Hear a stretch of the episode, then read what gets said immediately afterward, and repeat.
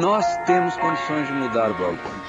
Mas é preciso ter confiança. Mas é preciso ter, ter confiança em que essa mudança vai partir de nós. Não existe autoridade acima da soberania da ciência. Não existe autoridade.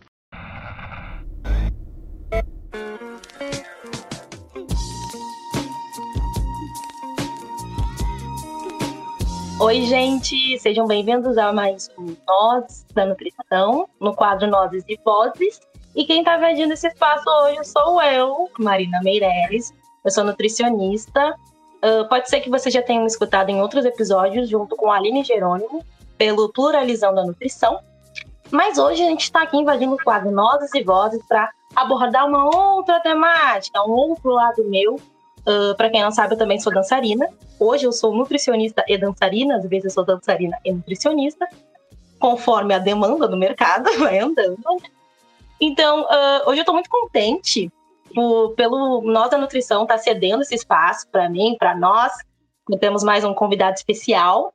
Temos um bailarino também para nos ajudar hoje a conversar um pouco dessa dinâmica sobre o papel da nutrição no mundo da dança. E eu estou muito, muito, muito contente porque é a primeira vez que eu vou conseguir unir de fato esses dois mundos. Então, agora vou deixar vocês uh, conhecerem um pouco do nosso bailarino convidado. Por favor, Brandon Martins.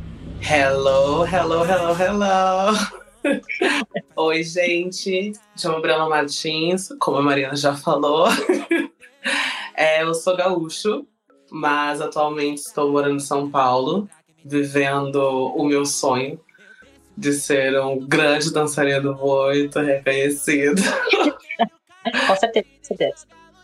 E vim aqui nessa alegria e nesse convite maravilhoso estar participando desse episódio para poder contar um pouco da minha vida e poder contar como é o mercado em cima de toda essa narrativa, tanto da parte da nutrição com a dança, unindo esses dois mundos para trazer uma nova perspectiva tá? em cima dessa, dessa, dessa realidade que mostra e a gente vê diariamente. Gente, foi bonito, né? Foi muito bonito ver, né, Guria? Muito bonita do Brandon Martins, estão aqui se apresentando muito brevemente. Achei que tu ia falar mais agora, né? Mas vamos deixar correr, vamos deixar acontecer. Então, galera, só para vocês entenderem um pouco mais do porquê, né? Não é à toa que eu trouxe esse tema, não é só porque a, a dança também é algo importante para mim, mas porque ao longo da minha caminhada, ao longo da faculdade de nutrição, eu também comecei a caminhada na dança, né? As duas coisas em paralelo. E durante esse percurso eu fui vendo algumas problemáticas em relação à alimentação em relação aos preconceitos, em relação aos corpos dançantes. No meio desse caminho eu vi um certo, comecei a perceber algumas posturas muito equivocadas dos professores, né? Uh, não considerando essa parte da alimentação como algo importante, a não ser quando o bailarino tinha alguma lesão ou passava mal, aí a gente lembrava de se alimentar, né? Então, para quem vive da dança, sabe que os treinos geralmente são bem árduos, né? Bem pesados os treinos. Uh, e a gente acaba esquecendo do, do que comer ou quando comer, se alimentar bem, porque o que mais importa é o treino, é o desenvolvimento. E a gente acaba negligenciando a base de tudo, né? Que é um simples arroz com feijão, às vezes, né? Para nos dar um, um sustento, para que esse corpo fique de pé. E aí, diante disso, eu tive várias experiências, tanto num lugar mais pobre, num lugar mais rico, e são várias problemáticas que cruzam esses dois mundos, permeiam esses dois mundos. Então, não se engane que só porque a galera tem dinheiro, às vezes não tem um tempo. Às vezes a rotina é tão pesada que o próprio professor esquece que aquele bailarino precisa comer. E diante desse precisar comer, a gente percebe uma cobrança sobre pessoas magras. Como se corpos gordos também não pudessem ter fome, não precisassem comer. Então se tem uma visão muito preconceituosa, né, de que pessoas gordas precisam perder peso e a troco de quê? Não sabemos ainda. Mas não vim aqui falar só mais um pouco do contexto do porquê. É um momento também onde eu estou tentando entender qual é a demanda maior de mercado de dançarinos. Mas eu entendo que, como a grande maioria pensa, uh, ainda se tem esse foco no emagrecimento. E a questão que a gente traz aqui para vocês também é até que ponto o emagrecimento é a prioridade. Pensando numa pessoa em performance, né? O que, que, o que, que a gente precisa para performar, para simplesmente dançar? O emagrecimento por si só não necessariamente vai nos garantir a dança, a não ser que você dance. Está começando assim. E aí eu queria trazer, uh, queria que vocês conhecessem um pouco mais da história do Brandon, que eu já conheço bem vinho, um pouco da trajetória dele. Para quem não está nos vendo hoje, né? Uh, acho que acredito que esse episódio também ele vai ficar mais no podcast, com certeza. Talvez vá para o YouTube. Então, caso vocês não estejam nos vendo, Brandon, depois pode se inscrever como é, né? Como você é, e fala um pouco da sua trajetória no mercado. Mais para frente, vamos saber o que, que o Brandon acha da nutrição. Deixo com você. Ah, então, menina.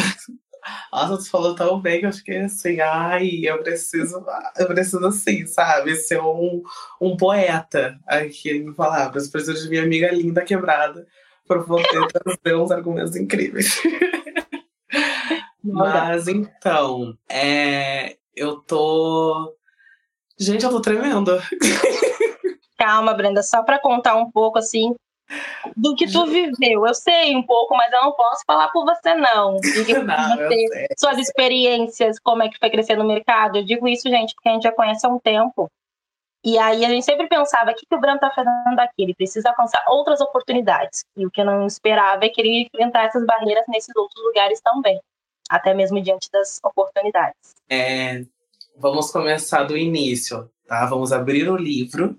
Era isso Once Upon a Time e, e saber que eu já nasci um bebê grande, tá? Um bebê com muita nutrição, com muita carne, com muita coisa, que só faltou sair andando da minha mãe, coitadinha. Mas ela tá bem, tá, gente? Tá tudo certo. É, e assim, sempre fui já uma criança grande, uma criança muito, como muitos dizem, preenchida é, já tinha muito corpo. Enfim, ao decorrer da vida, é, por influência também da minha irmã, não posso esquecer dessa, desse fator muito importante, do porquê que eu sou dançarina hoje em dia, foi também por influência da minha irmã mais velha, Brenda, tá? E sim, somos Brenda e Brenda. Somos gêmeos. Como vocês não estão me vendo, eu posso dizer que a gente é gêmeo, tá, gente? Mesmo que a gente tenha seis anos de diferença. Enfim, é... Normalmente sempre fui uma criança gorda. Ponto. Sofria muito com isso na escola, quando ia pra escola. Aqueles quando eu ia pra escola.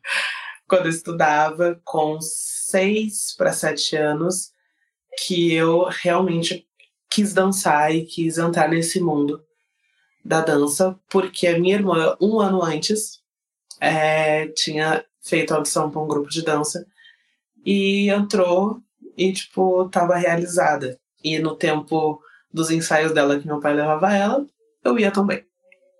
E aí eu ficava assistindo lá a galera dançando e tal, e falava, meu Deus, eu quero copiar. E aí eu ficava lá copiando, lá, me jogando. E aos pouquinhos eu acabava chamando atenção, porque não era aquele copiar de criança de, pô, ai, tô tentando fazer igual. Não, eu fazia 100% igual muitas vezes até melhor do que a própria pessoa que estava fazendo. Então já, já ficou um ponto ali. Enfim, alguns meses se passaram, abriu a audição para esse grupo de dança e fiz a audição e entrei. Ali começou o pequeno passo da dança do menino.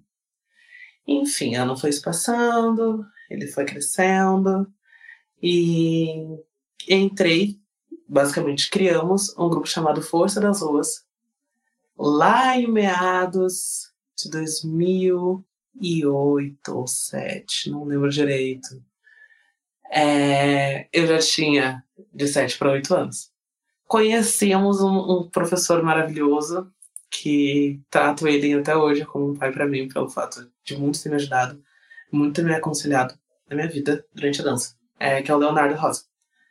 É, foi com ele que tipo, eu pude entender a dança em si, a história dela e, e realmente, tipo, falar, meu Deus, eu quero levar isso pra minha vida. Enfim, é, como eu já tinha dado aquele ponto que eu sempre fui uma criança gorda, né? É, e no grupo começou com 40 pessoas, diversos corpos e tudo mais, diversas idades, inclusive. E com o tempo, a galera foi saindo, foi saindo, saindo, saindo, saindo, e ficou o total de cinco pessoas. Dessas cinco pessoas, apenas três estão na dança até hoje. Que é eu, minha irmã e a Juana. Que os três vieram para São Paulo para viver o sonho. Enfim, por que eu estou falando isso? Porque ali que houve o primeiro ponto de eu entender o que, que eu precisava fazer para, para ser visto. Por quê? Minha irmã e Juana são duas mulheres magras. E eu estava lá, sendo menor, ainda, de qualquer forma, era, sempre fui o mais novo, é, gordo. E, enfim, tipo, dançava, dançava, e o meu coreógrafo, ele notou que, tipo, mesmo que eu não, eu não, tipo, não parecia que eu tava dando o meu máximo, é, eu não conseguia ser visto. Mesmo sendo menor ainda, que acaba já destoando pelo fato da altura.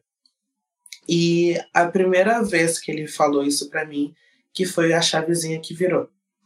Que foi num dia que a gente estava ensaiando, já fazia seis horas. É, e uma competição que ia ter no Rio Grande do Sul. E ele falou a seguinte frase para mim. Ele me puxou no cantinho, assim, na frente de todo mundo. Ele falou, Brenda, tu sabe que tu é o mais novo daqui. E tu sabe que tu é o único gordo daqui. Se tu quiser ser visto, tu vai ter que dançar de duas a três vezes mais que eles. Pra tu ser visto. Hoje em dia, é, se alguém fala isso pra outra pessoa, é um baque muito grande. Tipo, é, é, pesado, é pesado. Só que naquela, naquele momento, naquele ano, é, foi um negócio muito importante para mim. Eu não, eu não pensava dessa forma. Eu pensava que, tipo, o que eu tava fazendo já tava bom. E depois daquilo, é, eu cresci. Cresci, cresci e não parei mais.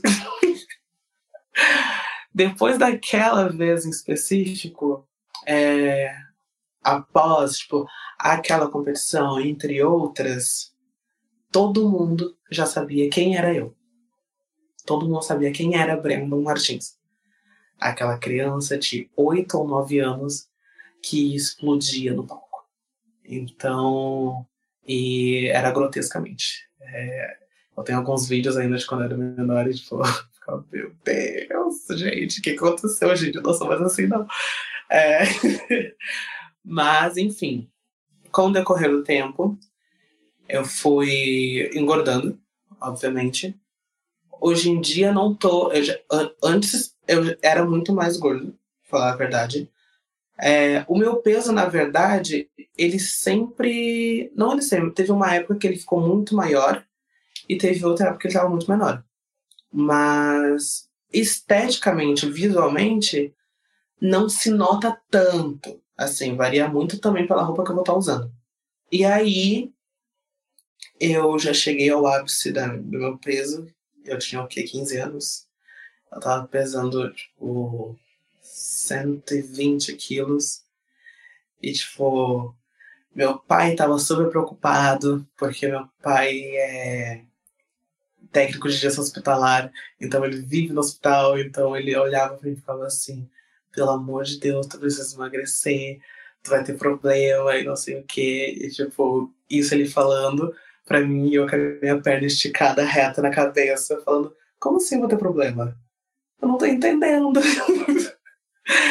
então, tipo, era, era sempre uma coisa para mim que eu nunca tinha visto o problema. Porque nunca foi um problema para mim. Porque tudo que as outras pessoas, tanto a minha irmã, quanto a Juana, quanto os outros que não estavam comigo, faziam, eu fazia também.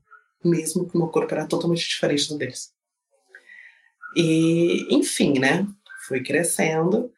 E depois que eu fiz meus 18 anos e terminei o ensino médio, meus pais olharam para mim e falaram: vai correr atrás dos teus sonhos, tua passagem já está comprada para São Paulo. e eu fiquei assim, gente, peraí, o que, que tá acontecendo? Eu queria ter feito, juro pra vocês, eu queria ter feito minha faculdade na URGS, tá? Eu queria ter feito na EasyFeed bem bonitinho, lá, danço com todo mundo. Não rolou. Mas estou aqui em São Paulo desde então, desde 2018. Brandon, Oi. diz pro pessoal qual a tua idade. Que tu fala assim como se tivesse um milhão de anos. Ah, eu tenho 22. Só pra situar as pessoas, tá? Isso é ontem, né? Ontem, essas Menina, coisas que foi semana passada. É. então, eu sou natural. Nasci em Porto Alegre, mas sou natural de Alvorada.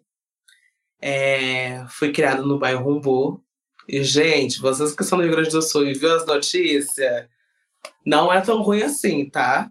Nunca aconteceu nada de ruim comigo naquele bairro. Eu, assim, ó, família de milhões, tá? Bairro de milhões.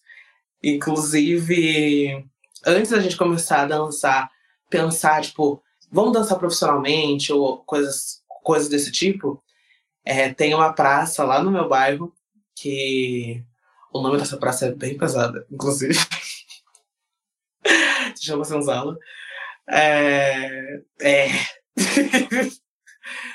é assim, é, é um choque esse, o nome desse bairro. Porque quando eu tava aqui, acho que na quinta, na sexta série, que eu comecei a estudar sobre a escravidão no Brasil e outras coisas, é, eu fui descobrir o nome disso, eu fiquei assim.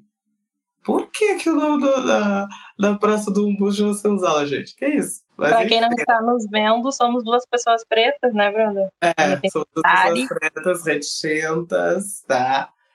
Então, importante. Enfim, nessa, nessa praça aí que a Brenda tinha sempre aquela loucura de preciso juntar amigas, amigos e pra copiar vídeos pra gente assim dançar e fazer aquelas coisas. Todo mundo aqui nessa vida já deve ter assistido Saladão Seu Danço. Então, a gente copiava as coreografias do filme. E a gente era muito bom nisso que a gente fazia, hein? É, enfim, gente. É, me mudei pra São Paulo. Só que assim, é, antes de eu ter.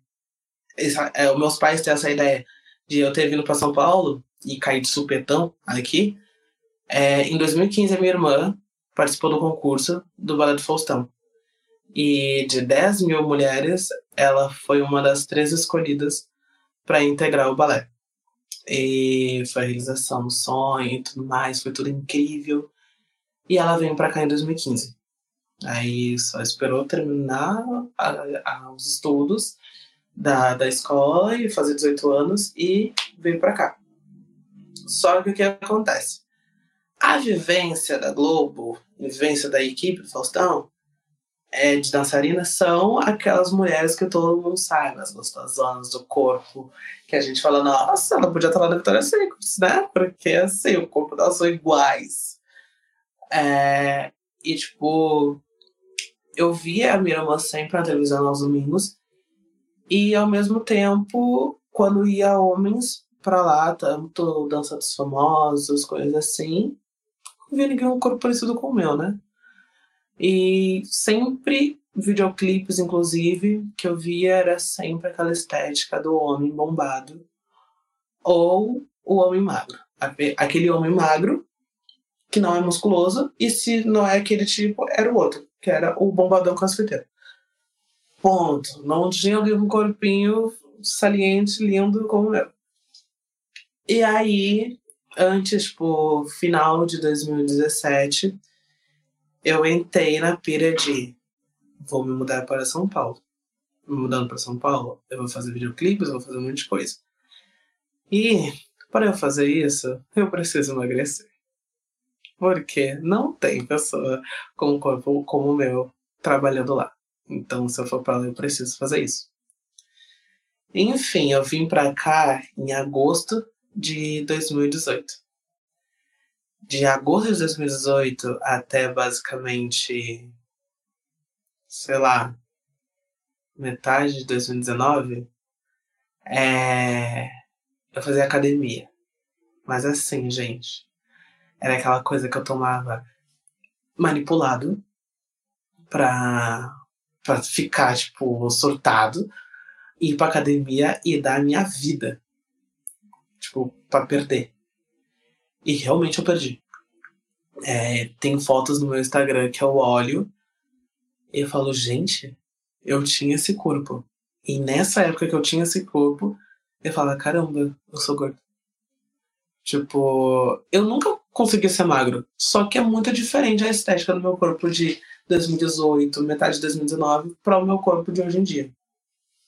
E, e, tipo, eu também usava Photoshop, gente, eu vou dizer a real. Eu dava uma afinadinha na minha barriga, naquelas gordinhas que ficavam de fora, falava, ai, vamos de FaceTune. Fiz questão, gente, paguei o aplicativo, tá? Paguei 12 reais.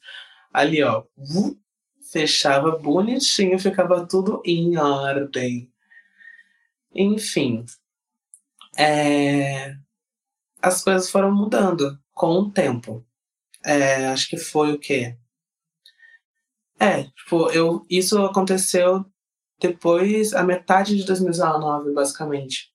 Que, que eu encontrei a Marina no, evento de dança lá de São Paulo. E eu contei sobre isso pra ela, tipo, ai amiga, fiz alguns trabalhos incríveis dançando, e mas assim, nada depois. Então, realmente, tipo, para eu conseguir ficar pegando trabalho e todas essas coisas, eu preciso emagrecer.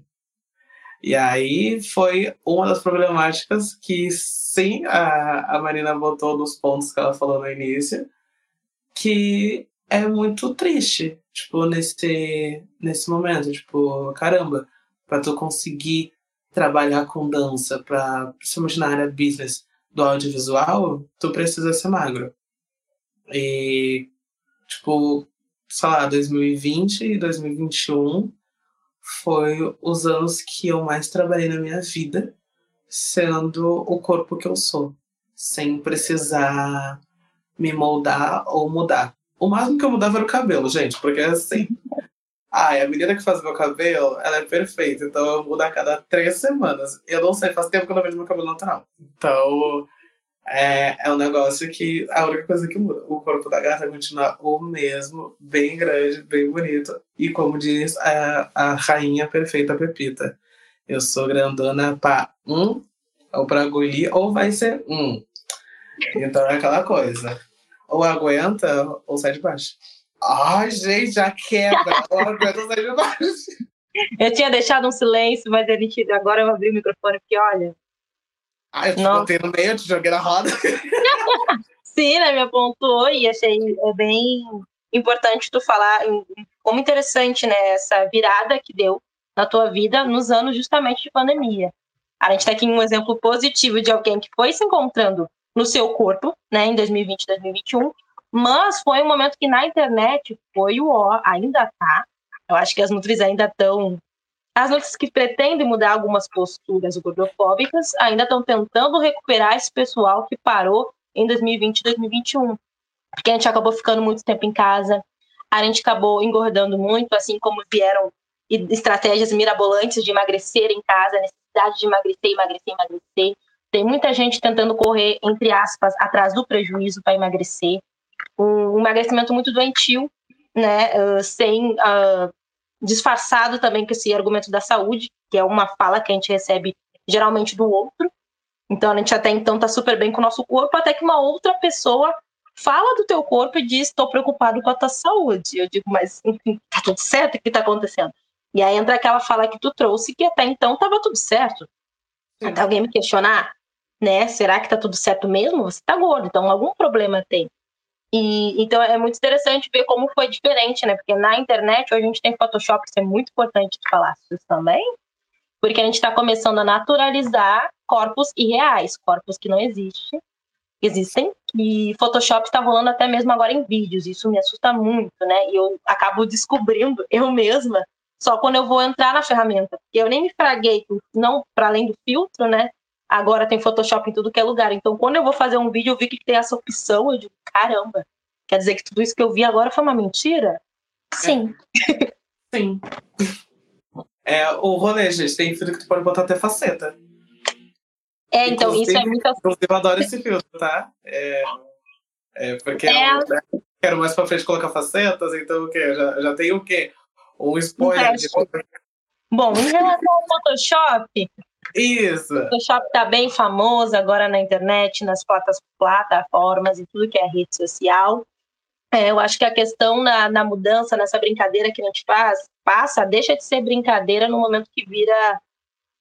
Uh, quando, no momento que a gente sente essa pressão estética, no momento que a gente acredita que isso é real. Então, acho que eu penso que nas nossas modificações, assim, que a gente faz, assim, é importante a gente dizer, para as pessoas: isso é um filtro, né? Enfim, óbvio que o pessoal não vai fazer isso, mas eu achava interessante. Eu não sei se isso continua no Instagram, mas eu lembro que quando a gente botava o filtro, ficava ali o nome do filtro para você identificar qual o filtro que a pessoa usa. Acho isso interessante, né? Para a gente não também naturalizar um rosto vermelho, que não é. Muitos filtros são assim, né? O rosto amo, chinelada na cara, você chama. É. é uma brincadeira, galera. Isso não é real. Os maquiadores também falar que isso não é real, porque se pede esses efeitos que não existem né, que tá tudo pelo filtro. É, questão de corpo, de tamanho de corpo, é, a dobrinha que, que fica, que aparece quando a gente vira para lá, vira para cá, quando a gente se dobra, essa dobra é natural. A gente está desnaturalizando essa dobra, porque ela não aparece no Photoshop. Então, isso é muito preocupante, mexe muito com a nossa saúde mental. Então, acho que é sobre a gente entender também o limite dessa pseudo-brincadeira, né, que para mim às vezes não é, no momento que a gente acredita que isso é real.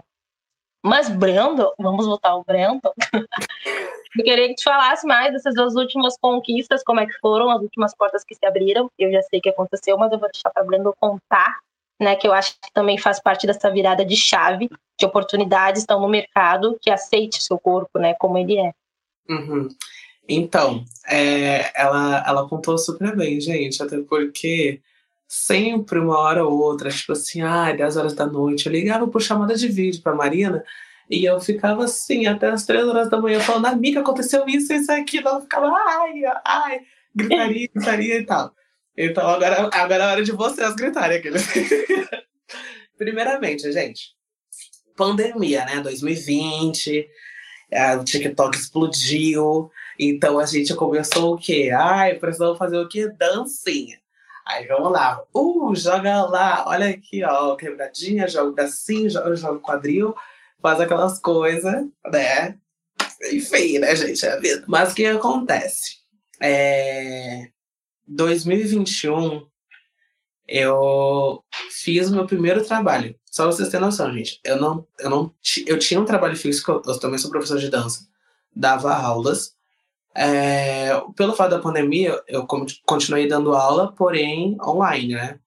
Dava aula para as alunas pelo, pela plataforma de, de videochamada. E nisso também foi criado o Reels no Instagram. Eu quero dizer isso pelo fato que o Instagram em si me ajudou muito.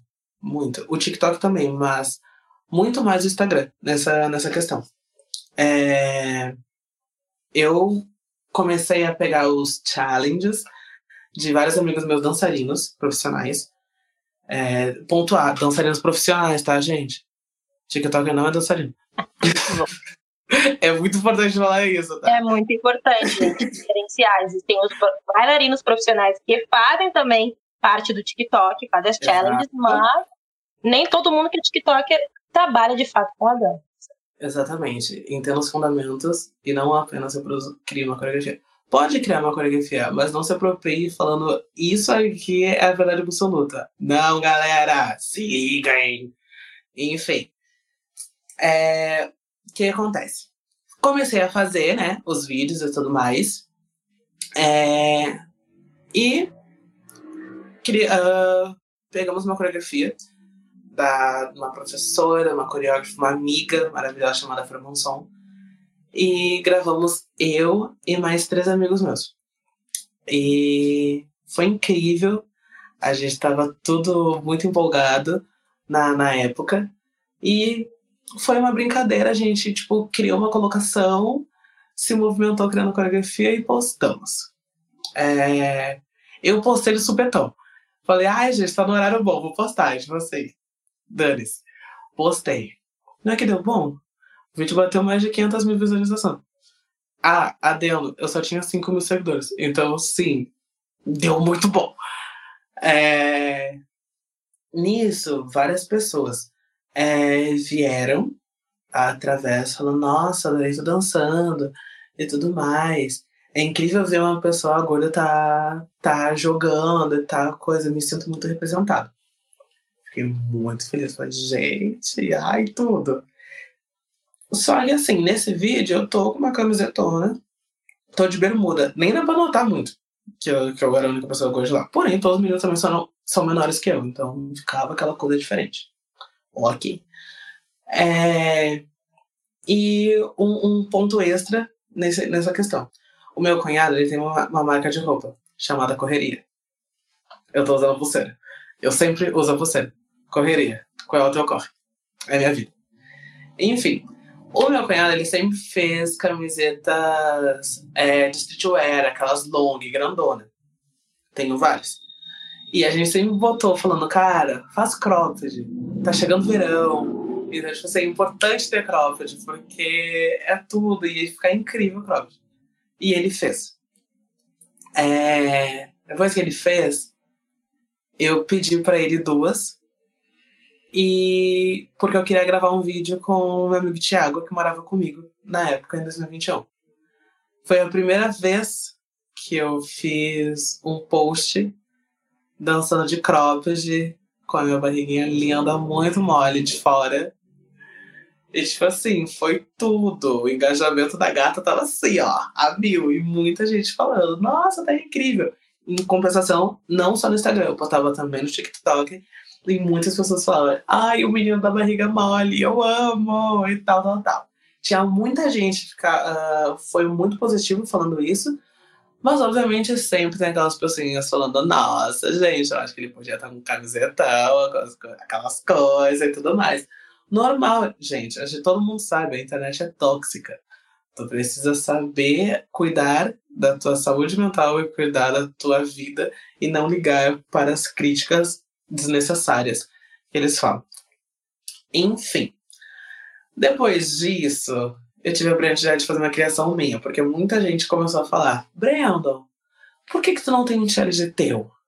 Aí eu assim, ai gente, não estou pronta ainda de criar. Enfim, passou-se um tempo, eu criei o meu. E deu muito bom também no Instagram. Bateu mais de 500 mil visualizações. É, não foi uma questão de apenas Brasil, foi questão mundo, porque teve pessoas na Europa, teve pessoas na Índia, teve Estados Unidos, teve Canadá, teve Austrália. O próprio, o próprio DJ que fez o mashup da música entrou em contato comigo. Gente, eu penei pra falar inglês, tá? Mas assim, criamos uma boa amizade, eu e o DJ, inclusive, show music, você, you are amazing. Enfim, é... E através daquele vídeo, que aí foi o Reels, porque o vídeo anterior que eu tinha postado com meu amigo foi feed. Mesmo que deu alta, não foi tanto quanto o Reels. E no Reels, como estourou para todo mundo, é... eu recebi muitos comentários de pessoas de todo mundo. Inclusive árabes. É... Os árabes foram os únicos que eu não consegui entender o que eles estavam falando. Porque eu não tinha certeza se era árabe, se a língua que eles estavam usando era árabe ou persa ou a outra. E aí tava muito difícil eu conseguir traduzir aquilo. Mas eu tava lá curtindo. É... Mas por que eu tô falando isso? Porque muitas vezes eles podem estar até me ofendendo e eu não sei.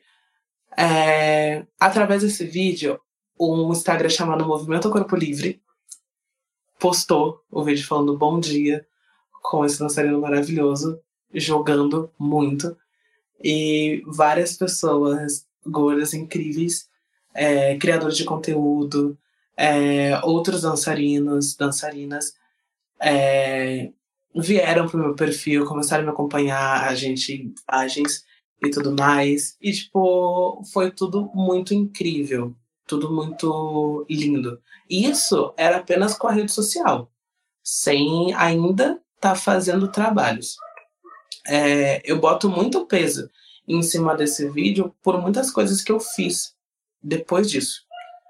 Porque eu recebi muita, muita indicação para trabalhos. E, tipo, trabalhos como videoclipe, é, comerciais, shows, inclusive. Tudo online, né? O show, a questão era online. Não tinha show ainda porque estamos a, estava recém em junho de 2021. Então não tinha como, tava no inverno, então a gente sabia que o Covid ia piorar naquela época. É, mas assim, tudo foi acontecendo muito rápido e muito incrível. Porque eu sempre quis estar vivendo essa, essa, essa vida de tipo assim, caramba, tô sempre no carro, não tenho tempo para viver, porque eu tô ocupado fazendo o que eu gosto. Que era estar tá dançando e o melhor de tudo ser visto por todo canto. E aí eu foi o quê?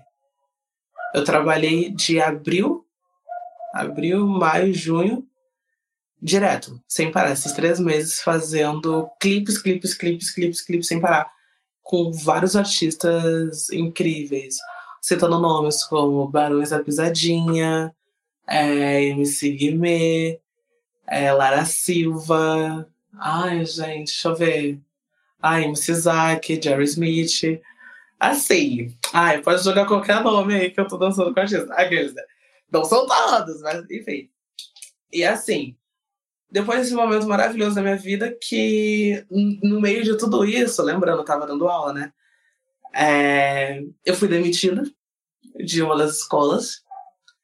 E pelo fato, o argumento foi que eu tava dando muito mais prioridade para os meus trabalhos de fora do que para a escola. Escola não, para o clube, porque eu dava aula num clube. E infelizmente, né, gente, a gente mesmo que a gente eu tava vivendo meu sonho, é um sonho difícil de se viver, porque ser dançarino é é difícil no Brasil. É difícil no mundo inteiro, falar a real. Porque a gente tem que bater muito a pé, muito, muito, muito, para ser valorizado, para ser bem pago. Então, eles falaram, ah, tá dando prioridade e tal. Óbvio, o que passou pela minha cabeça não foi o que eu falei. Falei, ah, infelizmente, entendo, eu sempre dou o máximo para as alunas, para os alunos, para estar aqui, mas muitas vezes é, é, importante eu estar nesses lugares, porque eu sei que também nesses lugares eu vou ter muito mais, mais fruto do que esse. Mas o que eu queria ter falado era, gata, vocês nem me pagam bem. Eu passo, eu passo o mês inteiro dando a aula para receber, vamos fazer exemplo, para receber 500 reais, enquanto num clipe eu consigo 800. Por que, que eu ia dar 100% de valor pro negócio que eu não tô sendo pago? Bem, então, né, vamos se ligar. Obviamente não falei isso, mas minha cabeça tava assim, ó, quase explodindo para contar. Enfim, é, fiquei bem mal, porque eu pensei, caramba, mano, não vou, não vou pegar, vai ser difícil para pegar, ficar pegando trampo. É, vai ser muito ruim para mim. Eu dava aula em duas escolas. Uma fechou por causa da pandemia mesmo, porque estava muito difícil de poder pagar o aluguel, enfim, da escola, e o outro foi demitido. Nisso, como eu disse, eu, eu não fiquei sem trabalho. Eu trabalhei três meses e eu tô feita. Entrei de férias. Fui, fui pro Rio Grande do Sul, passei o mês inteiro de boas, curtindo minha família, curtindo meus amigos. E depois eu voltei para São Paulo. Eu voltei para São Paulo no final de julho. No final de julho para metade de agosto, não fiz muita coisa não. Foi dois clipezinhos, mas sem, sem nada. E como eu ainda tava rica de tudo que eu tava fazendo, eu fui curtir uns dias no Rio de Janeiro. Curti o Rio de Janeiro, nunca tinha ido pro Rio de Janeiro para conhecer, então pude conhecer e tudo mais. Nesse rolê do Rio, caiu uma oportunidade da minha mão maravilhosa que foi depois com o tempo eu fui entender. É, a Arielle Macedo entrou em contato comigo no Instagram falando: "Oi, me chama no WhatsApp". Vou contar. Para quem não sabe quem é a Arielle Macedo, é a coreógrafa da Anitta, tá? A global, a primeiro lugar, a que a gente está envolvido, tá? A que vai ter o Anichella daqui, acho que uns dois dias ou um dia. Tá, bebês? Enfim, ela me chamou, entrei em contato com ela e ela falou: Quero te indicar para um trabalho. Falei, claro, pode indicar, imagina, menina. Nossa, tu perfeita, ícone do Brasil, como é que eu não vou aceitar uma indicação tua? E ela me indicou e entraram em contato comigo. Que aí foi um dos maiores sonhos da minha vida, que eu já tinha perdido as esperanças dele, contar bem a real, porque era um sonho de criança e quando eu fui crescendo, eu vi que esse sonho era muito distante para mim.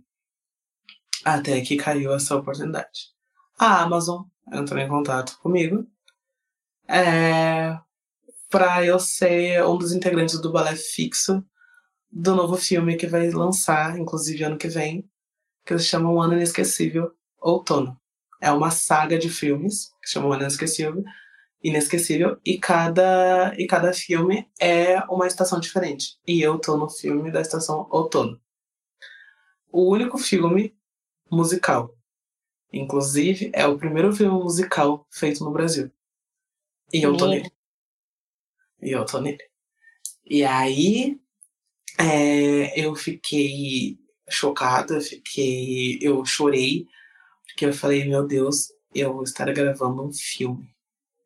Eu passei três meses, literalmente, da minha vida ensaiando e gravando, ensaiando e gravando, sem parar, todos os dias. Eu pude viver como, posso dizer, um ator. Porque a Amazon pagava tudo, menina. Eu recebia bem, eu tinha plano de saúde, eu tinha tudo. Eu podia fazer qualquer coisa da minha vida. Eu tinha carro particular. O sonho de todo bailarina o sonho do bailarino de milhões, ser bem pago e aí é, ter condições, né? Condições de sobrevivência. Exatamente. E comida livre. Nossa, menina, sem pagar, todo dia comendo um restaurante diferente. Inclusive, torrei muito meu dinheiro do Paris 6. Gente, desculpa, eu sou bem consumista. É, enfim, pude realizar esse sonho. No, no decorrer desse trabalho do filme, que eu tava muito com pulga atrás da orelha, gente, porque assim, é, era incrível estar tá lá naquele ambiente, de estar tá vivenciando aquilo, mas eu falei, como eu estou aqui? Eu preciso entender como é que eu cheguei aqui. E aí, é... eu não contei. A Arielle estava tá coreografando o filme. Então, foi indicação da própria coreógrafa para a produção. Ela escolheu a dedo, respeita o dedo de milhões da gata. E aí, é, num dia de almoço, puxei esse assunto com ela. Falei, amiga, como é que tu me encontrou? Ela foi, então, foi pelo Instagram. Eu entrei no teu perfil porque chegou um vídeo teu, apareceu no meu feed. Eu falei, que vídeo foi? Qual que vocês acham que foi, galera? O do Cropped. Enfim, ela entrou no meu perfil, viu tudo, ficou maravilhada, sentiu a energia porque ela também não toquei, né? Eu era irmão da Brenda. E, bom, ela falou, eu quero ele. Enfim, estava lá. No meio desse, desse processo da, do filme, é, uma das meninas que estava comigo no balé fixo é a Flávia Lima. Que, para quem não sabe, Flávia Lima é coreógrafa da artista mais incrível do Brasil, drag queen chamada Glória Cruz. Aquela, sabe, Lady Leste. Enfim, ela chegou pra mim e falou a seguinte frase: Amigo, vai ter uma edição fechada aí. Eu queria muito que tu participasse. Uma artista nova que tá começando e tudo mais. Eu falei: Ah, amiga, claro. Entrei. Notificação. Entrei. É, aceitei e tava pronto já. Ela falou: ah, vai ser durante novembro a audição. Falei, ok. Depois disso, nesse período mesmo, porque foi meio que no início desse mês de novembro de 2021 que aconteceu é, é, essa fala comigo. E aí terminamos a gravação do filme, choramos muito, tipo, fiquei muito emocionada com tudo que aconteceu.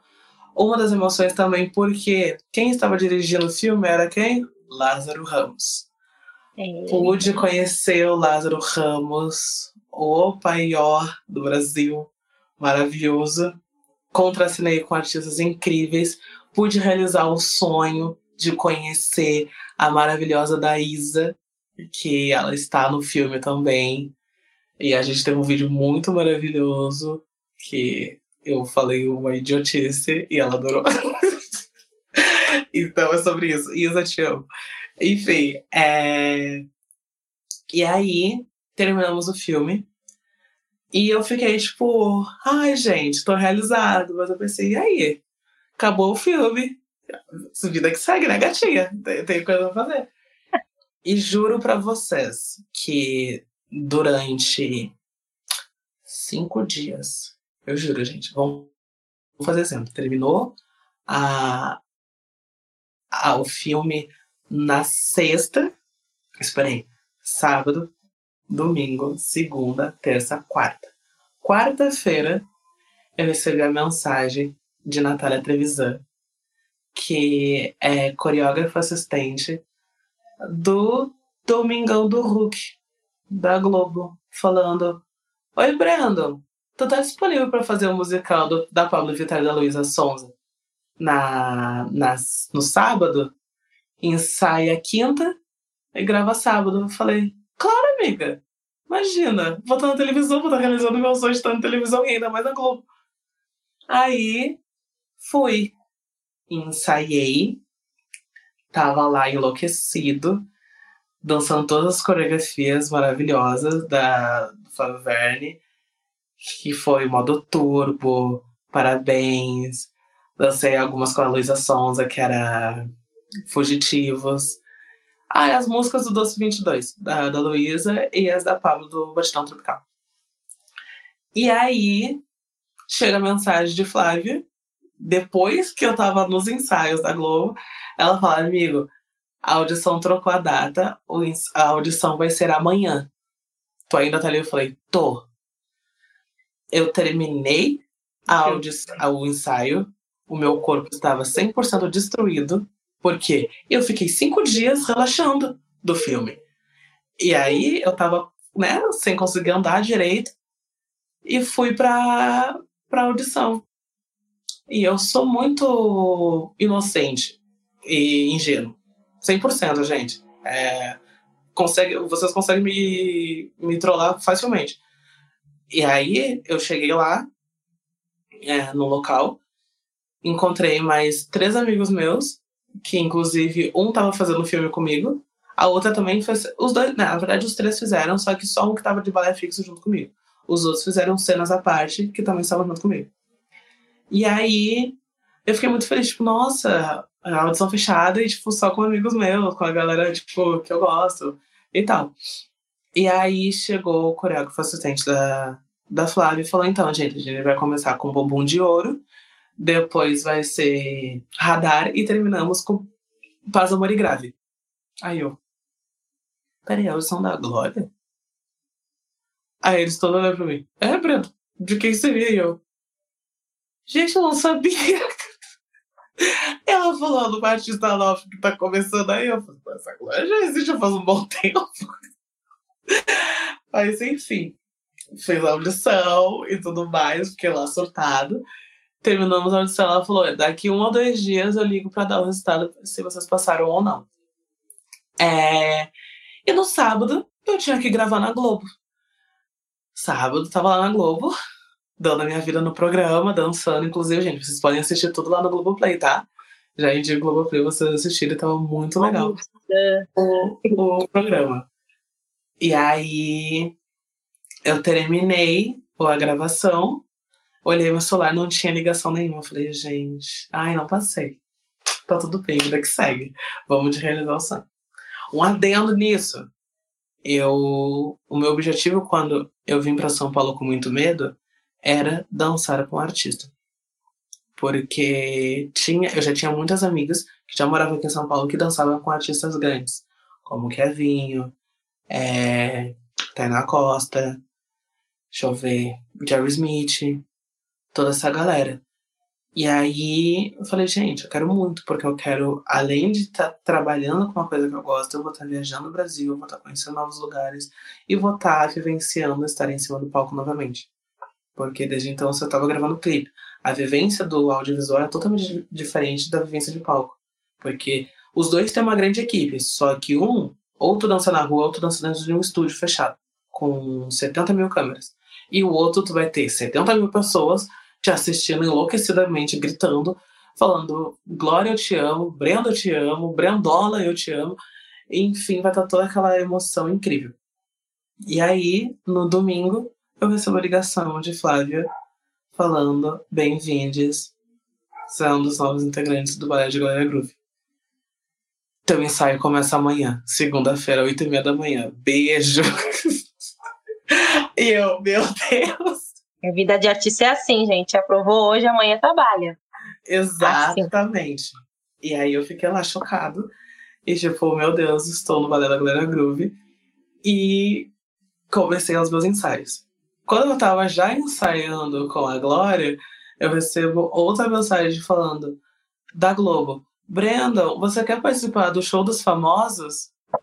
Precisamos de bailarino. Falei, claro, gente, super iria adorar estar do show dos famosos. Inclusive, gente, na semifinal, vocês podem assistir o show, o show da Vanessa Camargo, que ela fez a Cristina Galera, e eu estou lá, tá? Tá muito legal o show também. Enfim, minha vida estava dividida entre Glória Groove e Globo. Lembrando, a Glória também estava nos shows famosos. Eu vi a Glória todo dia. Se eu não vi ela nos ensaios, eu vi ela na Globo. A gente falou, oi, bom dia, tudo bom? Vamos tomar um café? Tomar um café e vida que segue. E depois, desde então, eu não paro. A minha vida não parou. Eu tô sempre fazendo alguma coisa. E continuo gordo, gente. Eu continuo grande, eu continuo fazendo e acontecendo. E cada vez mais pessoas estão vindo falando como se sentem representadas é, por ver eu nesses locais que infelizmente é, não tem muito. Porém, a Glória é uma das artistas é, tipo, foi uma das primeiras artistas que eu vi estando com um balé que tem integrantes gordos, sabe? É, é muito interessante isso. Não só gordo, mas todos os corpos, porque temos o, o Caco e o Marcelo, que são. O Caco Marcelo, o Jonathan e o Rafael, que são homens que têm. que são magros. São magros tem formas da magreza. Tem o super magro, que é o Celo, o Marcelo, e tem os que são que tem um pouquinho mais de corpo, que é o restante dos meninos. E tem as meninas curvalinhas, que é a Fernanda e a Flávia, e a Mayara, e a Tati. Aqueles que parece que vai lembrando esses nomes. e aí tem os gordos que são eu e a Teodora. Então, é, é, uma, é uma diversidade de corpo em cima do palco, que acaba sendo muito interessante, porque no balé ninguém é igual. Então é muito interessante ter a individualidade de cada um em cima do palco e poder jogar isso pro público, porque o público sim ele vai se sentir representado com o balé, que eles sabem que se eu tô lá, eles sabem que eles também podem estar lá, sabe? É, é super importante é, isso ser visto. Então, é a realização de um sonho de estar tá trabalhando com uma artista incrível, como eu estou trabalhando, e, e também estar tá representando muitas pessoas que têm esse sonho de estar nesse lugar. E tá representando super bem. Amém.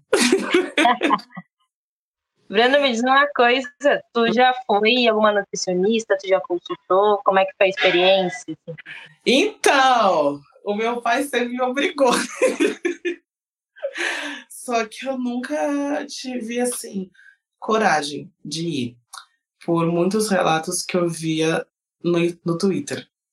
O Twitter, muitas vezes, ele já dá um ponto bem interessante pra eu pegar uma base, assim, das coisas que aconteciam. Por quê? É, no Twitter a gente acha vários relatos de várias pessoas com, que, com várias profissões.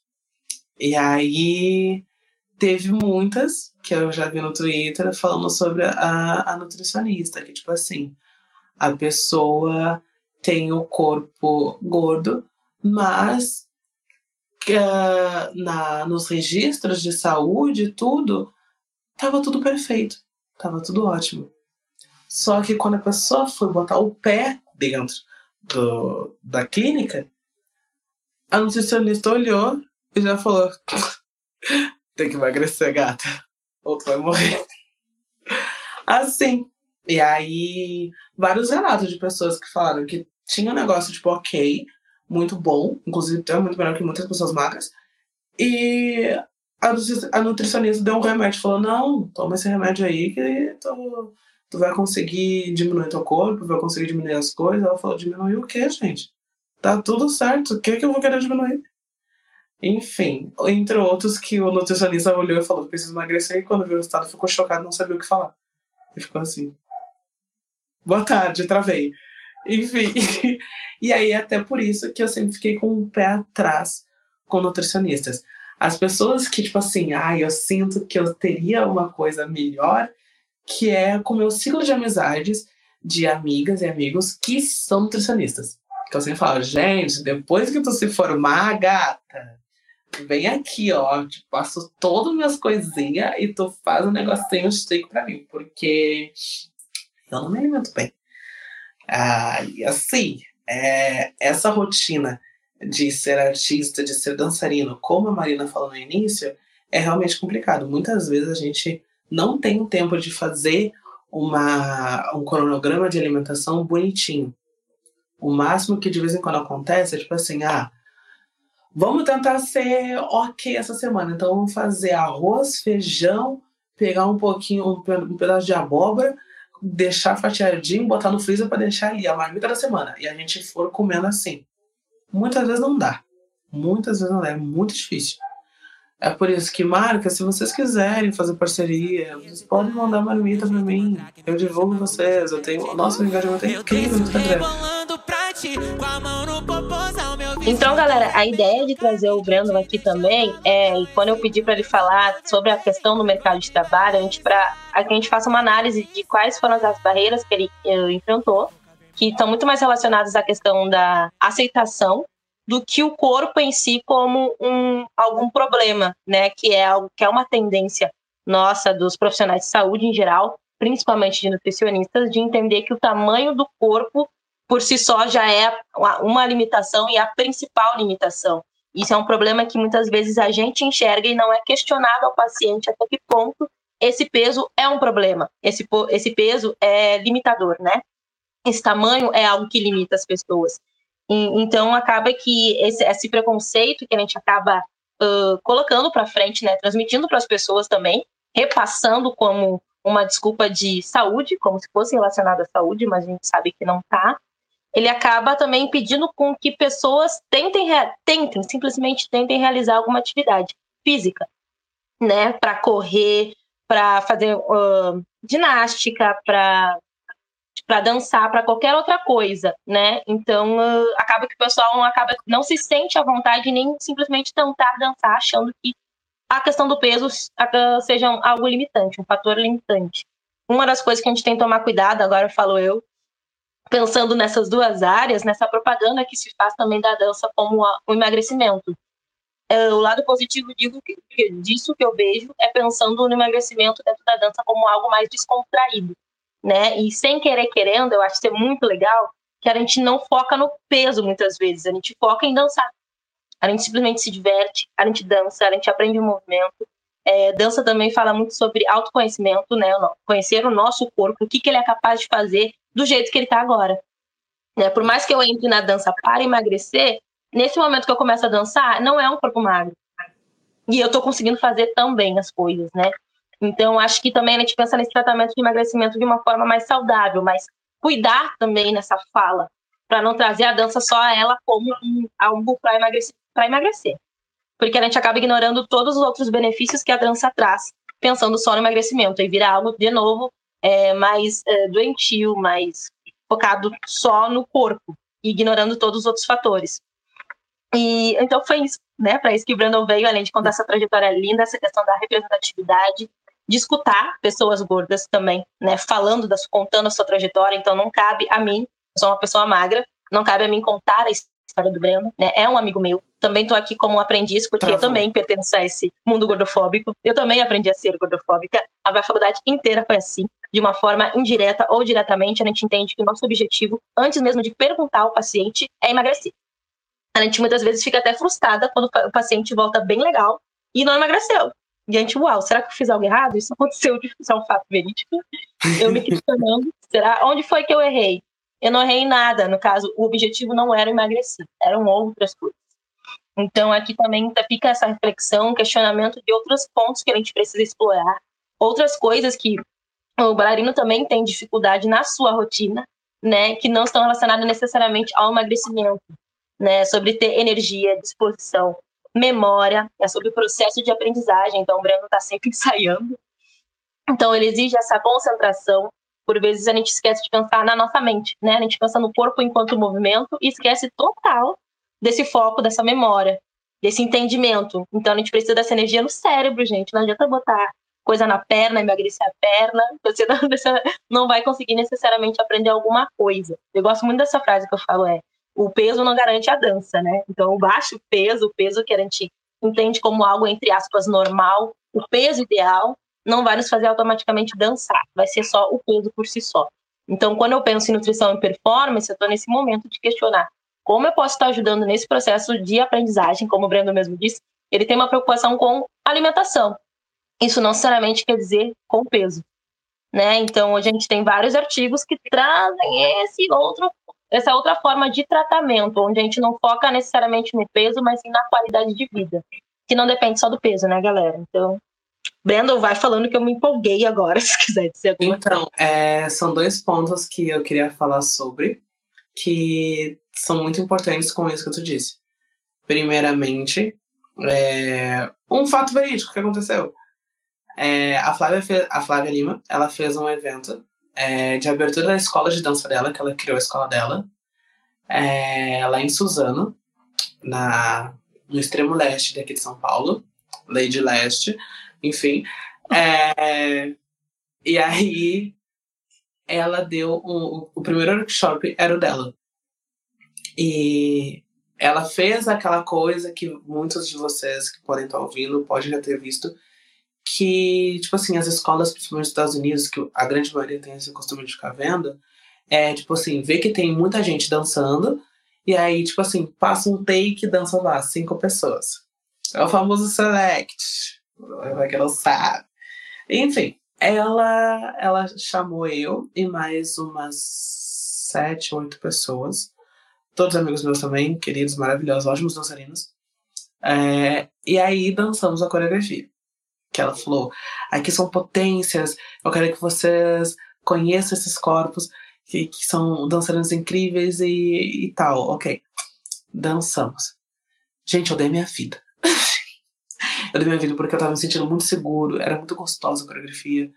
Enfim, me joguei, dancei, eu saí o quê? Assim, quase morrendo. E aí eu sentei, é, e aí fiquei, tipo, respirandinha e tal.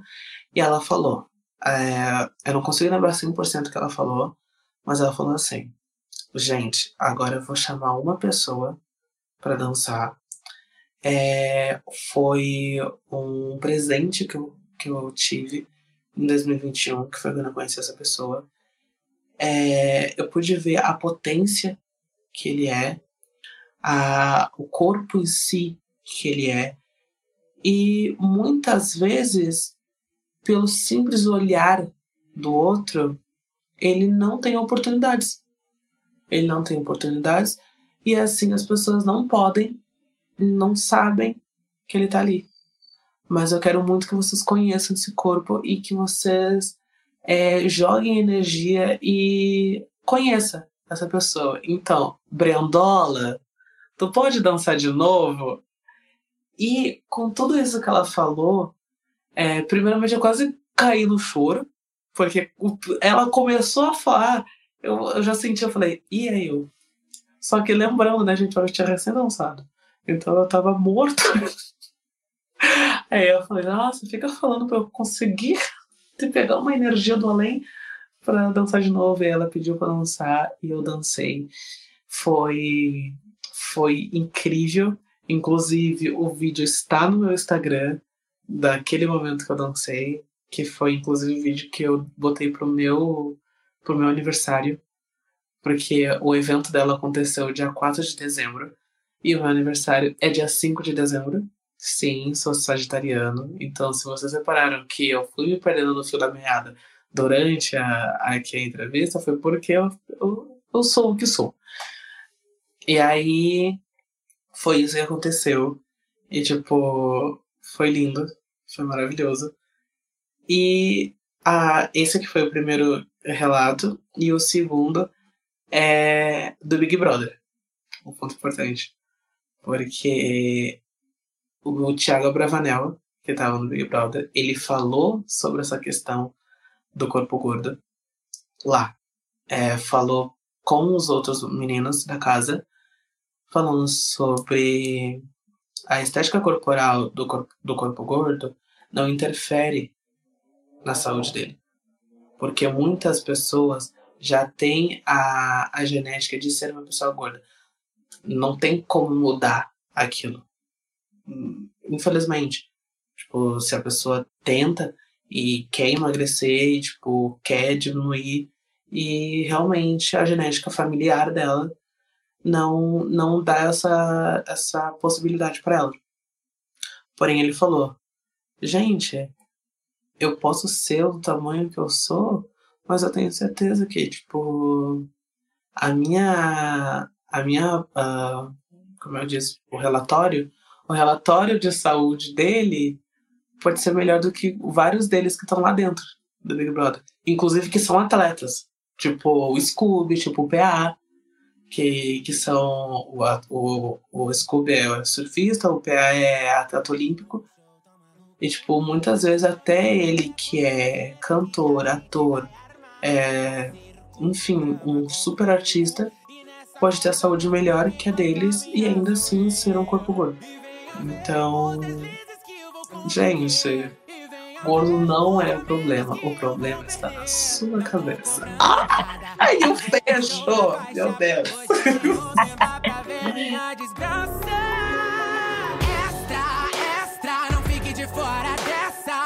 Gente, a gente vai agora. Obrigada, Brandon. Imagina, eu agradeço. Fatos atuais, né? Aí, começando a encerrar, a gente vai fechar com alguns, algumas dicas também algum esclarecimento também, não estamos fazendo nenhuma apologia uh, à obesidade. Uh, então a gente só está esclarecendo, esclarecendo, gosto de falar esclarecendo, alguns fatos, algumas confusões que a gente faz sobre a obesidade e sobre a gordofobia, sobre a nossa tendência em fazer diagnósticos, né, muito equivocados uh, sobre até que ponto essa questão do corpo gordo é um problema de fato para as outras pessoas, né? Muito cuidado nisso também, principalmente porque nem todo mundo é profissional de saúde nem nutricionista. A gente adora fazer também. Até mesmo nós, profissionais de saúde e nutricionistas, infelizmente, uh, temos esse olhar e estamos aprendendo né? Teoricamente somos capacitados, então, pensando em saúde, porém tem esse viés que é, querendo ou não, uma cultura acaba sendo, infelizmente, infelizmente gordofóbica e a gente também é atingido por isso. Então, nós estamos num momento de reaprendizagem. Não sei se existe essa palavra, falei certo em português, não sei. Tem, né? A gente esquece como é que se fala, a gente foca em outras coisas aqui. Mas, enfim, só para esclarecer esse fato também é sobre também o direito de, da gente ser, né? E até que ponto isso é um problema para a sociedade ou para nós né? Uh, e é isso, eu quero agradecer muito ao Brendo, a presença dele também, ah, enquanto inspiração. Uh, a gente, né? Como é, que diz, como é que se diz? Eu vi esse menino crescer. Literalmente, né? Desde os 12 anos de idade. É, então, o que que acontece? Para mim, foi uma, um pensamento muito de Alice no País das Maravilhas, no momento que eu, que eu vi que tu foi para São Paulo. Na minha cabeça tava tudo certo. Eu esqueci total que a questão estética poderia ser, de fato, um problema, né? Na minha cabeça, ele tem a dança, né? Então, aí fica a dica também para os contratantes, quais são os critérios usados para o perfil, né? Que a gente ou, escuta muito isso. Você não é o perfil, não é o perfil que a gente procurava. E quando se fala de pessoas pretas e pessoas gordas, a gente tem esses dois viés. Se espera muito que seja um negro X ou Y com o cabelo trançado. Se tu não tá cabelo trançado e aquele momento tá trançado, tu já é descartado da seletiva, né? Muitas vezes. Então, que penteado que a gente tem que estar tá para se apresentar para um teste? Qual é o tamanho que a gente tem que estar? Tá? São muitos critérios, né? Então, fica a dica para os contratantes pensando em dança, né? Pensando em diversidade, pensando também em corpos gordos como possibilidades também. Uh, e aí, eu queria saber se o Brenda também teria alguma dica para nós, Nutris, né? Uma dica, sim, para as pessoas também que estão iniciando na dança, o que que tu, né? O que que tu achou também de estar aqui conosco? Eu fico, confesso, estou muito feliz, né, de estar tendo esse espaço aqui no nós. E nós, todos nós estamos aqui. E então vou deixar a fala pro Brenda aqui. Alguma dica de Instagram, de perfil também? Fica à vontade. Aqueles. Primeiramente, gente, de manhã cedo, usem filtro no Stories. É muito importante. Aqueles. Não, então. É, para os Nutris, abra sua mente. Abra sua mente, que ficar magro não significa estar bem. Muita gente magra está aí péssima. Primeiro. Dica para os dançarinos que estão querendo começar. Gente, se joga mas se joga no seu limite. Não passe do seu limite, porque eu já passei do meu limite e eu já quase fui com Deus, tá? E isso vivendo no Rio Grande do Sul, tá? Aqui em São Paulo eu tô bem tranquilo, eu tô bem ok. É, estudem, procurem, uh, procurem entender é, o que que tu quer fazer com a dança, se tu quer levar ela como um hobby, se tu quer levar ela como profissional. É, se tu for levar profissional, locais, escolas, para você, você, para tu poder. é, se, gente, de vez em quando eu me perco no personagem. É, para tu poder ter bons professores que sejam uh, tenha sido bem instruído para ter uma boa didática para tu poder entender o que tu vai estar tá fazendo e, e lembrar também um ponto muito importante que é tu se divertir. Porque não dá para chegar num lugar. Tipo assim, até dá. Só que não tão assim fielmente. Tipo, nossa, eu quero aprender a dançar porque eu quero dançar com artistas, eu quero fazer isso, eu quero fazer aquilo. Tu pode ter esse pensamento. Mas sempre fazendo o teu limite, para não para tu não ter frustra frustrações. Porque assim, moda, tu vai querer viver na parte profissional da dança, tu vai ter frustração, desculpa, é uma realidade. Mas a gente consegue se virar de uma forma muito boa, muito prazerosa, que a gente consegue se divertir muitas vezes. Inclusive, foi uma coisa que aconteceu comigo agora. Estamos na quarta-feira, no domingo, que eu fiz o flash mob pro novo álbum da Ludmilla. Olha só, Ludi, vem aqui. Back to me, gata. Baby E Brandon tá puxando lá na frente. Eu vi, eu digo, olha, Brandona. Gente, muito é linda. E, e assim, se vocês quiserem conhecer outras pessoas, corpos gordos, que estão na cena, que estão. É, nossa, estão fazendo coisas incríveis. Primeiramente, um amigo meu que eu, é, eu conheci ele ano passado é, durante as gravações do filme, que se chama Vitor Ferraz. Ele é do Rio de Janeiro, mas está morando aqui em São Paulo também. Eu não consigo lembrar 100% o, o Instagram dele, que é onde a gente A gente mais... coloca depois. A gente tá, coloca. Mas assim, episódio a gente coloca. É. é o Vitor Ferraz, o Rivaldo Ferreira. Eles são meus dois amigos gordos, perfeitos, maravilhosos. Que também é, são dançarinos da cantora drag queen Kika Boom. Kika Boom perfeita, ela tem uma música muito chique. Enfim, eles são os dois, os dois dançarinos do balé dela. Então, se vocês quiserem acompanhar eles, vocês podem até entrar no Instagram da Kika Boom, que lá tem posts com os três dançando em show, com fotos dos três, tem os três fazendo challenges do TikTok, tem de tudo. Então vocês podem acompanhar eles, são ótimos dançarinos. O, o Rivaldo é professor de dança também, ele dá aula na Depth Cult é, aqui em São Paulo. Ele dá aula na Millennium Dance Complex aqui em São Paulo também.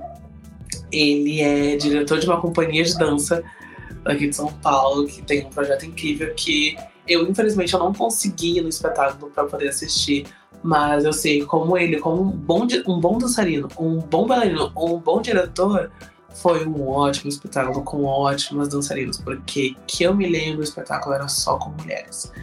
E mulheres de todos os corpos, gata. E foi lindo. Inclusive, até mesmo no meu Instagram tem um vídeo nosso dançando junto, a coreografia de vermelho, que foi inclusive meu primeiro clipe com Glória Groove que está dançando eu e ele. E eu tô bem bonitinha, sem camisa, porque, gente, o estúdio estava muito quente, a sala estava muito quente, tinha mais de 40 pessoas dançando. Então, sim, eu estava sem camiseta, bem bonitinha, dançando, e ele comigo, maravilhoso. É, deixa eu ver aqui se eu consigo lembrar. Outra coisa importante. Ai, gente, tem amor. Ai, meu arroba. Teu arroba, teu perfil, Brendo. Então, vamos lá, galera. Perfil oficial. Instagram- Meu Instagram é arroba Brandon Martins. Vou falar lentamente. Brandon. B-R-E-N-D-O-N. Tá? Martins com dois T. Não deu pra ser com um T só, porque quando eu fui botar em 2012 já tinha. Então eu fiquei bem triste. Inclusive, eu conheço o Brandon Martins, ele mora aqui em São Paulo. É, ele também é dançarino. É muito engraçado. Eu realmente conheço o Breno. então, assim, existe três Breno Martins. E um desses três sou eu. Eu sou São Paulo Zona Oeste. O Brandon Martins com um T só é é São Paulo Zona Sul. E tem o Brandon Barbeiro, que é do Rio de Janeiro. E é o meu TikTok, porque eu também quero, eu tô crescendo lá naquela, naquela outra plataforma que é Brandon Martins com um T só, um. Brandon Martins 1. TikTok Brandon Martins 1, Instagram Brandon Martins. Esse também é meu nome, tá? Ele é um nome diferente, mas é o meu nome e também é meu nome artístico. Então é isso, Brandon Martins. Ele fez a sua propaganda. Muito obrigada, Brandon. É, só agradecer por esse momento. E, bom, eu tenho de dicas, eu só, só isso que eu tenho pra dizer, dicas de perfil, porque eu não tenho mais nada a dizer. Eu acho que você já disse, já entregou tudo. acho que eu queria trazer só alguns exemplos são do Tá. A Nutri Desconstruí, Desconstruída é Nutri ponto, Des ponto, Construída. Acho que vai ser melhor mensagem ela trabalha muito nessa questão da gordofobia, então, justamente para os profissionais de saúde, que eu acho que é um tema que acho que está bem encaminhando a poucos passos para as universidades, né? A gente pensa muito no foco do emagrecimento, mas não pensa no contexto de saúde de outros corpos, dos corpos gordos, né? So, enfim, um outro. Eu acho que talvez a gente esteja realmente no início de pensar de outras formas de tratamento, né? E uh, temos também, acho que a, aquele perfil que tu falou também do movimento Corpo Livre, é uma boa também. Conheço então o Movimento Corpo Livre, onde teve então a postagem do vídeo do, do, vídeo do Brandon. Pensando mais para nutrição agora. Também tem comportamento alimentar. Agora fazendo leve merchan, tô fazendo pós-graduação em comportamento alimentar, é, comportamento alimentar na IPGS. E eu gosto muito desse professor, sou um pouco puxa-saco, que traz muito, sim, desse contexto, né, dessa reflexão do quanto a gente coloca a culpa nas pessoas por ser quem elas são né, de problematizar então essa questão até que ponto o corpo gordo é um problema em questão. E ele traz muitas outras possibilidades de tratamento que não são focadas nas perdas de peso tradicionais, né, a base de medicamento, enfim, essas coisas que a gente já está acostumada, né, que sai na revista. O que sai na revista, fiquem ligados, tudo que sai na revista de boa forma, essas coisas, se merchan, questionem, tá? Peso rápido, perda de peso. Sempre fique com o pé atrás, galera. É. É que chá, fala? O, o, chá de emagrecimento, ele pode. É, eu acho que é um surto, tá? Então, assim. não leve pedaço de chá, pelo amor de Deus. E os dois outros últimos perfis, então não menos importantes, é o Pluralizando a Nutrição, que eu participo com a Aline Jerônimo. Ela faz, ela tem inclusive um mestrado dela é, na área de educação, que traz também essa questão da gordofobia, então no cyberespaço, que fala sobre isso nas redes sociais. É a minha colega de trabalho também. E agora temos também o Instagram Movimenta Nutri, que é o meu Instagram, movimenta.nutri, que vai trazer muito mais dessas questões, então, da nutrição dentro da dança, né? E é uma das questões, uma das, digamos que seria um dos grandes marcos para mim estar tá sendo esse episódio, para trazer esses dois mundos juntos. Então, é isso, galera. Muito, muito, muito, Ah. muito obrigada mesmo, Brandon, por compartilhar da sua história aqui. Eu queria só deixar um ponto aqui, porque eu consegui lembrar. Enquanto tu falava, eu fiquei pensando. Gente, eu tenho, eu tenho o arroba de uma menina maravilhosa que é gorda, que dança também e é preta, que eu não tinha falado, que é a Jay. Eu ia falar isso, Adi. Jay, Gente, maravilhosa. Eu conheci ela no clipe do Barões da Pisadinha, inclusive, o nosso primeiro trabalho junto. Ela é uma pessoa incrível, ela é uma ótima professora. Ela é uma dançarina de, das danças urbanas, mas a especialidade maior dela é no dancehall. Então, assim, acompanhe ela. Eu não consigo lembrar 100% o Instagram dela, Porém, eu lembro que é uma coisa com arroba J-H-E-Y. Se tu bota J desse jeitinho, tu encontra ela. Ela, inclusive, faz as melhores publicidades da Terra. Ela tá bem bonita lá no comercial da Marisa. Se não é na Marisa, é em outra marca feminina. Mas ela tá lindíssima, porque a gata é braba. E uma amiga minha, também, que ela é de Porto Alegre, mas mora no Rio de Janeiro, que é a Luana, que fala muito sobre o tema da gordofobia e de pessoa preta. É, ela é incrível, ela, fa ela fala sobre esses temas. Ela tem argumentos muito bons, muito convincentes, então sim, é muito interessante acompanharem ela. É, eu vou deixar também. Aqui, vou deixar a arroba dela aqui na descrição aqui embaixo, tá? É Luana, alguma coisa, não consigo lembrar tudo. Porque o Gente, user a gente tem que começar a ensaiar essa parte de arrobas. é, Mas porque é o, o- o user dela é diferente. Tem um X ali, tem um R, então eu não consigo lembrar tudo, mas assim, ela é tudo. E além de ser, além de ter um senso de moda, gente, impecável. A gata entrega looks de milhões e publi de milhões também. E eu acho que era isso. Mulheres pretas maravilhosas que entregam conteúdos bons. E Jay, no caso, uma ótima dançarina. E Luana, que é uma ótima comunicadora so- com esses temas que são muito importantes a se falar, a se discutir, a se debater e a se abrir a mente da galera. Que, infelizmente, tá aí e a gente tá conseguindo mudar. Porque a gente é pesada, mas a gente pisa fogo. Então é isso, galera. Ficamos por aqui. Muito obrigada mais uma vez ao Nós da Nutrição, ao quadro Nozes e Vozes. Muito obrigada também, então, por, por esse espaço, né? Para ouvirem a nossa voz também. Obrigada, galera. Um beijo. Até a próxima. Amada. Ai, que maravilhoso. Ah, voltei, voltei. Eu até vou deixar gravando, que se a gente quiser aproveitar esse sinal, Pablo, assim, pra uma Uhum. coisa. É, Ah, eu amei o episódio. Eu podia ficar horas ouvindo vocês falar, assim. É muito bom. E ver, o ver que tu tem 22 anos e tá fazendo esse monte de coi- coisa, pelo amor de Deus. Que maravilhoso isso. Tem jeito ele falar.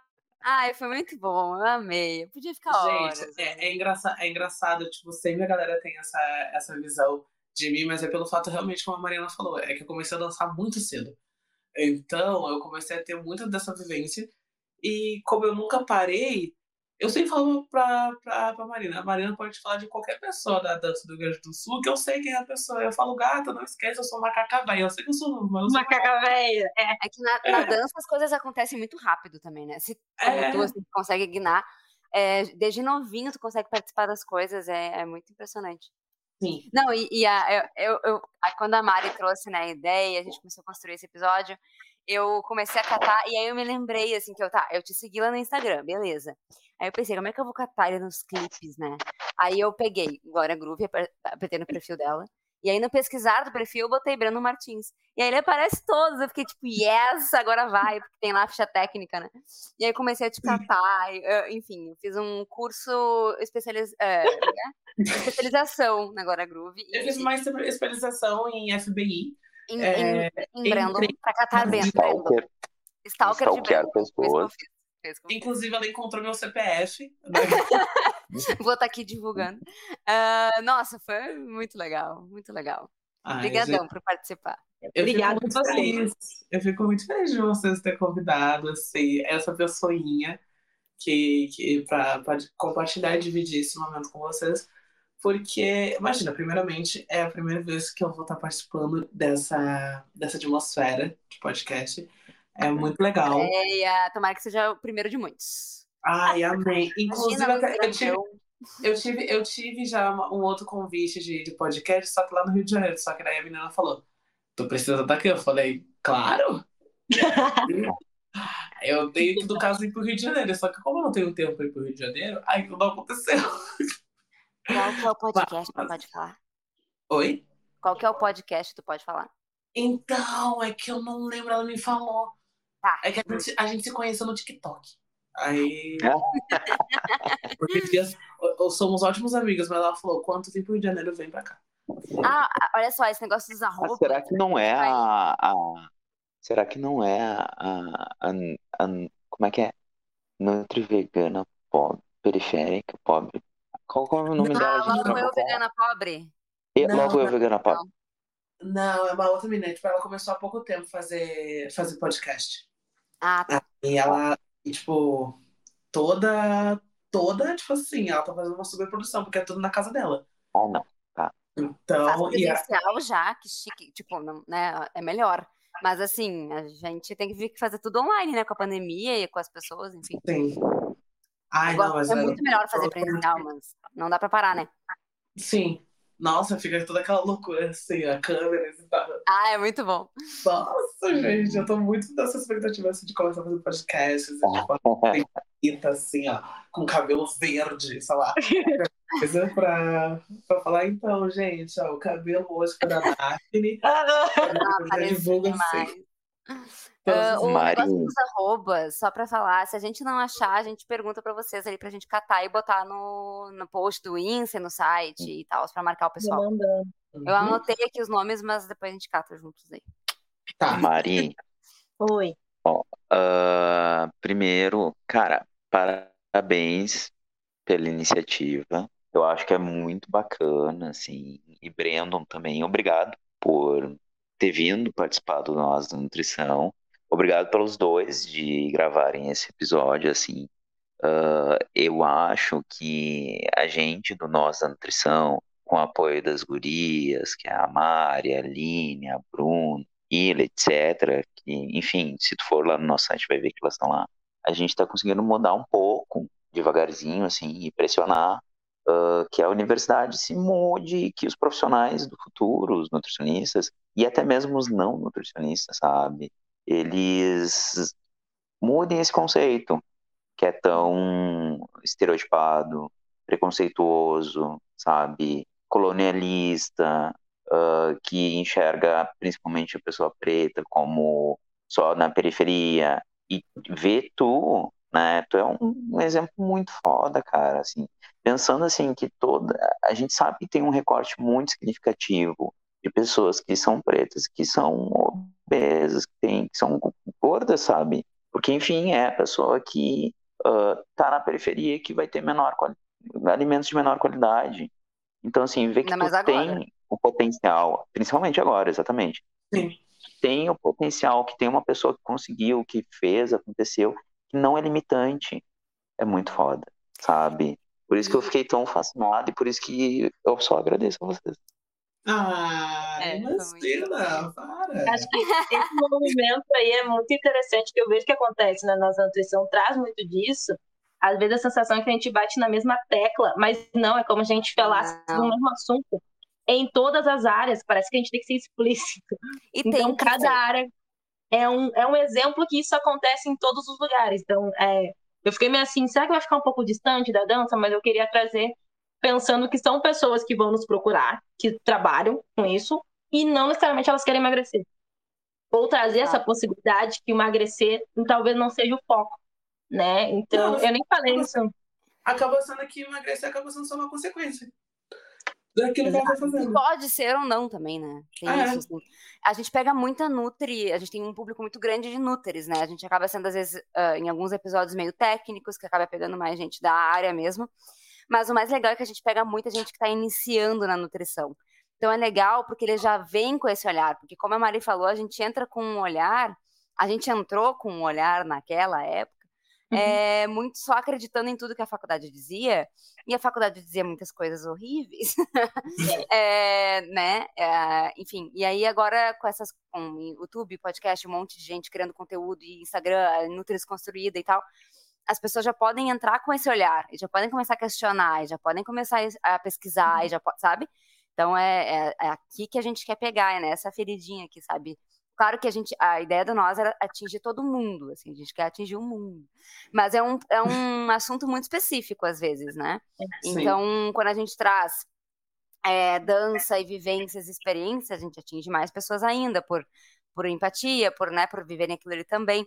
A gente ficou muito feliz que a Mari é, a gente sempre abriu nós a nutrição para quem quisesse trazer pautas. E dificilmente isso acontece, as pessoas têm um pouco de timidez, têm um pouco de receio de fazer. Mas, tipo, para as gurias sempre foi assim: gurias, tem algum assunto que vocês queiram trazer? Traz pra gente. A gente não precisa trazer para você, já venham com a ideia, entendeu? A gente vai abrir as portas. E foi o que a Mari trouxe, a gente falou, tá, então assume, o pódio é teu, entendeu? É, tu não precisa da gente para seguir com essa conversa, assume mesmo, assim. E a gente quer mais disso, sabe? Porque aí a gente consegue atingir mais conteúdos, não fica só em cima do que eu e o Pablo a gente conhece, ou só de Com quem diversidade. a gente conhece. É, porque às vezes a gente diversidade. vamos chamar alguém pro pod, a gente chama quem a gente conhece, certo? Eu e o Uhum. Pablo. É. Mas aí fica limitadinho, né? Uma bolha.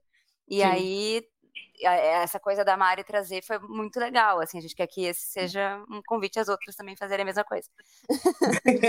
Ai, que ó, ó o dedo. Ai, cara, gravar, gravar online é um negócio. Esse- é, É. é um dos perrengues possíveis. É, é. É o Sim. pior, É, né? Já passei por muito, já fiz muita live sobre, Ah, sobre questões. É, tanto no Instagram. Live é no- pior ainda, porque aí tem, tem que estar Live- na live hora é inferno. mandando a- o vídeo, né? Então tu não pode Sim, parar tudo e tem dizer, que tá, ter calma aí, baita vou fazer uma coisa. Menina, já, dei, É. já dei ter aula em live no Instagram, que olha. Meu chapéu. É, as aulas no Instagram foram. Foi bem tenso na pandemia fazer aula via Instagram lá, porque a pandemia bombou muito a live. sim. E aí, de fazer aula com isso, porque caía. No meu A Instagram era tipo vinha 10 na minha ao mesmo tempo gente. das lives. Só pra É, vocês terem noção, a senhora. polícia vinha aqui. É sério, porque, tipo assim, eu não morava aqui onde eu tô morando atualmente, né? Eu morava num hostel. Eu morava com os meus amigos num hostel, a gente trabalhava num hostel. E o hostel era a ditadura gay. É, não tinha um hétero que trabalhava lá. E sim, na, na entrevista, a gente eh, falava: E aí, tu é? Porque se ela falasse, não, a gente fala, e aí, como é que é a tua vida? Como é que tu vivencia com pessoas do, do, do GLS, LGBTV? Aí a pessoa, tipo assim, quando a gente via que ela não conseguia argumentar, a gente, então, muito obrigado, tá? Volte sempre. Vol- Volte só para se hospedar pagando, tá? De graça você não fica aqui. Então, Adorei. tipo, lá quando a gente morava no hostel, foi a época que teve o estouro da pandemia. É que eu morei no hostel da metade de 2019 até outubro de 2021.